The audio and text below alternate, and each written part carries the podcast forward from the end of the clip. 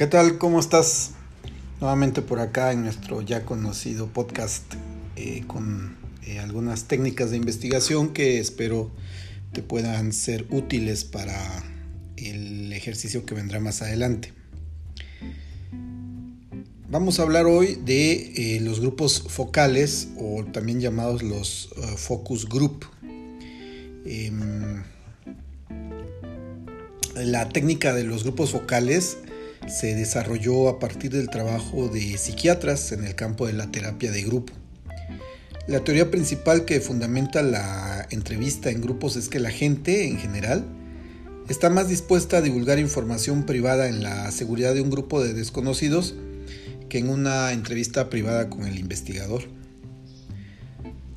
Se ha observado también que dado que las actitudes y opiniones se forman naturalmente en la interacción social, la interacción del grupo provee una oportunidad para observar procesos reales de formación de actitudes.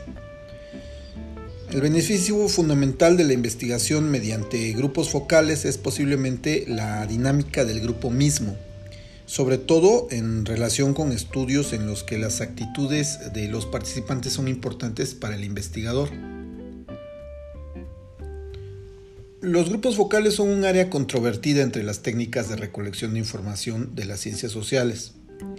Eh, se trata del método fundamental de investigación cualitativa que se emplea en marketing, pero es muy poco usado en las ramas más tradicionales de las ciencias sociales. Tanto sus beneficios como sus desventajas parten del hecho de que la información se origina en una situación de grupo. El principal beneficio atribuido a los grupos focales es que la presencia de otros anima a la gente a divulgar sus experiencias, en la forma análoga a lo que pasa a veces entre los pasajeros, por ejemplo, de un determinado transporte.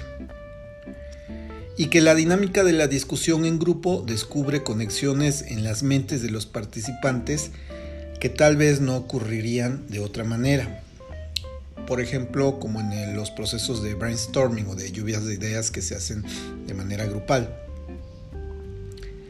La discusión en grupo también brinda la oportunidad de usar un lenguaje común a los participantes, dado que las respuestas se desarrollan de una manera menos formal que en una entrevista personal. En aquellos casos en los cuales los procesos de toma de decisión de los participantes son importantes para el proyecto estudiado, los grupos focales pueden descubrir los procesos que han seguido los participantes en la construcción de creencias y conclusiones. Con mucha frecuencia la gente no puede explicar cómo o por qué sostiene ciertas creencias, pero la interacción con otros en un grupo provee a veces las claves para comprender las estrategias utilizadas para razonar mediante ideas y proposiciones abstractas. La crítica a los grupos focales se centra en la influencia que la presencia de otros puede tener en las respuestas provistas en un grupo. Los oradores fuertes influirán a otros con sus opiniones y si el moderador no los controla, las opiniones de uno o dos participantes pueden llegar a dominar toda la transcripción escrita de las reuniones. Los grupos focales son tan pequeños, mm, normalmente un par de docenas de individuos divididos en tres grupos, que los resultados no son significativos desde el punto de vista cuantitativo, esto es bien importante, no son significativos desde el punto de vista cuantitativo. Sin embargo, los testimonios suelen ser tan vívidos que los investigadores y los clientes eh, sufren muchas veces la tentación de generalizarlos y atribuirlos al universo del público representado es importante que el investigador tenga conciencia de que todo lo que un participante dice en un grupo es autorrepresentación. Esto también es cierto en la entrevista individual, por ejemplo. En otras palabras, las respuestas de la gente normalmente reflejan lo que quieren que otros crean que ellos creen, en lugar de lo que ellos verdaderamente creen. En muchos casos reflejan lo que ellos mismos querrían creer, pero no creen. La validez de los grupos focales se centra en un claro entendimiento de lo que se puede y lo que no se puede extraer de las sesiones, y del supuesto de que una medida mide realmente solo eso que debe medir. Hay algunas normas bien definidas para captar datos limpios de una sesión, pero la validez de un estudio dependerá más de la calidad del análisis de la información, para lo que existen menos normas y son menos precisas. El ambiente en el que se reúne un grupo focal es muy importante para la calidad de los resultados. El lugar debe ser lo más confortable posible. Los lugares similares a una sala de estar son ideales. Los cuartos que parecen laboratorios clínicos son los menos aconsejables. La habitación no debe tener videocámaras o falsos espejos que sean obvios. Si el grupo va a ser de alguna manera observado por no participantes, hay que informarlo. La observación y la grabación no deben ser obstructivas, dada la necesidad de estudiar en detalle las intervenciones de los miembros del grupo.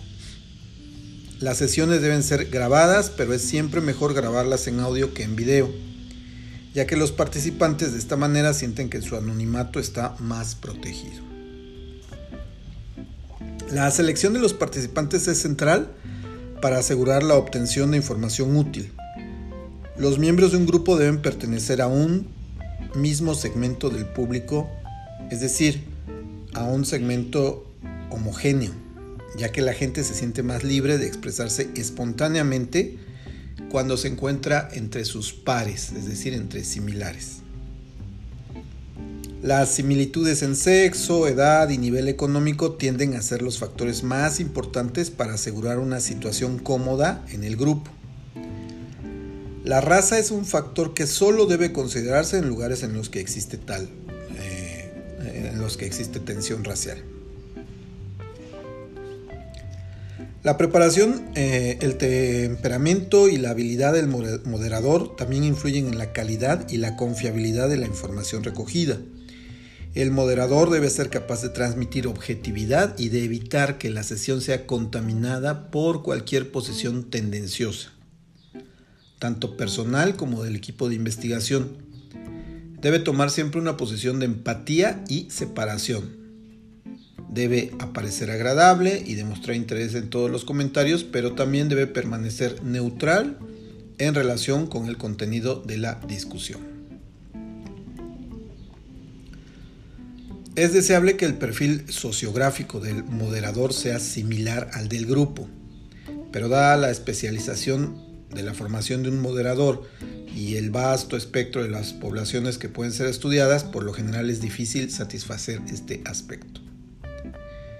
Si el tema de discusión es delicado en relación con alguna de las dimensiones sociográficas consideradas para el perfil de un grupo, es imprescindible observar esa dimensión al elegir al moderador, sobre todo en relación con el sexo, dado que hombres y mujeres hablan de distinta manera cuando están entre pares o en compañía mixta.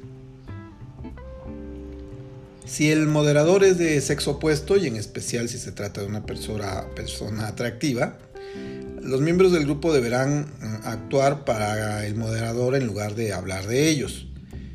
Y esto no es conveniente. Es también importante que el lenguaje que emplea resulte cómodo para el grupo. El moderador debe prepararse bien antes de la sesión para asegurarse de que los temas importantes serán cubiertos en profundidad y que la dinámica del grupo será manejada en la forma adecuada. En caso necesario, es responsabilidad del investigador o del equipo de investigación proveerle suficiente información sobre el tema. Por lo común, varios días antes de las sesiones, el investigador escribe una serie exhaustiva de preguntas y objetivos a discutir. Los objetivos establecidos deben reducirse a una o dos preguntas clave que abran varias áreas temáticas de discusión para el grupo. El moderador en gran medida debe memorizar este guion de preguntas, de manera que la búsqueda de notas en las sesiones sea mínima. Los grupos no necesariamente llegan en forma natural al nudo buscado, de manera que el moderador debe estar preparado para dirigir las conversaciones hacia los puntos deseados sin forzar desmedidamente la situación. Una de las ventajas de las entrevistas en grupos es que un tema delicado puede ser introducido por un, por un miembro del grupo y ser discutido en profundidad con más libertad que si lo presenta el moderador. Los diferentes proyectos de investigación requieren diferentes actuaciones por parte del moderador y en la investigación en ciencias sociales por lo general se prefiere un nivel de participación bajo. Los participantes deben sentir que están hablando entre ellos más que respondiendo al moderador. Esta atmósfera provee la mayor naturalidad y ah, las más ricas posibilidades de interacción. El moderador puede introducir ciertas preguntas de manera tal que minimicen lo personal en las respuestas de los participantes. Estas preguntas proyectivas se enfocan fuera de las preferencias personales que siempre estarán concebidas para quedar bien, y hacia los supuestos ocultos sobre los cuales se forman las actitudes y las opiniones. En lugar de preguntar, por ejemplo, ¿qué piensa de este auto? La pregunta, ¿qué clase de persona querrá comprar este auto?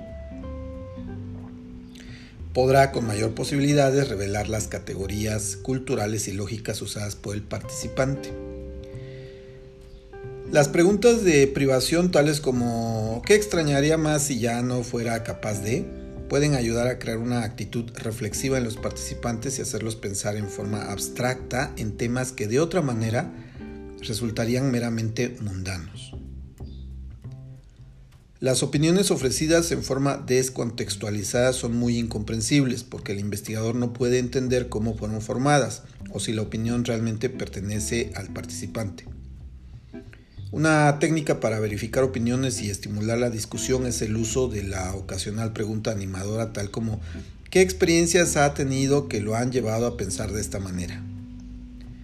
Cuanto más se hable de experiencias reales, tanto más rico será el informe final en categorías y construcciones lógicas. Es importante, sin embargo, que el moderador no exagere en sus pedidos de más información, dado que los participantes pueden llegar a sentir que es mejor no hablar si no quieren encontrarse acorralados para contar más de lo que quieren divulgar en el grupo. Los métodos de análisis del material generado en grupos focales no están desarrollados como las técnicas de gestión de los grupos. Algunos investigadores prefieren incluir en su informe solo lo que se dijo, dejando al lector la interpretación del material otros sugieren que es importante analizar lo que sucedió en el grupo tanto como lo que se dijo. Este enfoque incluye la exploración del carácter o tono de los intercambios entre los participantes y la anotación de los temas que se evitaron o se abandonaron rápidamente, así como también los que fueron desarrollados con entusiasmo. Estas decisiones del grupo demuestran la relativa importancia de ciertos temas sobre otros en la mente de los participantes.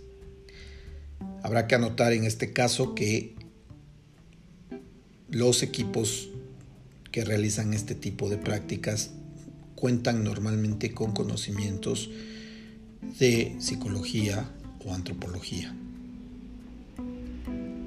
Así como en otras formas de investigación cualitativa, la información obtenida de grupos focales no debe considerarse estadísticamente significativa, es algo que ya habíamos dicho. Los grupos focales suelen utilizarse en combinación con otros métodos de recolección de información, en especial cuando se necesita entender un nuevo tema desde la perspectiva de la población estudiada. Estos grupos se emplean como herramienta exploratoria para generar preguntas, problemas, categorías y vocabulario adecuado para ser probado en cuestionarios cuantitativos. También son efectivos para descartar o afirmar suposiciones derivadas de otras fuentes y para encuadrar la investigación cuantitativa. Como verás, eh, se trata de una técnica muy peculiar que puede eh, arrojar información muy rica en términos cualitativos que sin embargo en el proceso del análisis eh, puede no siempre resultar consistente.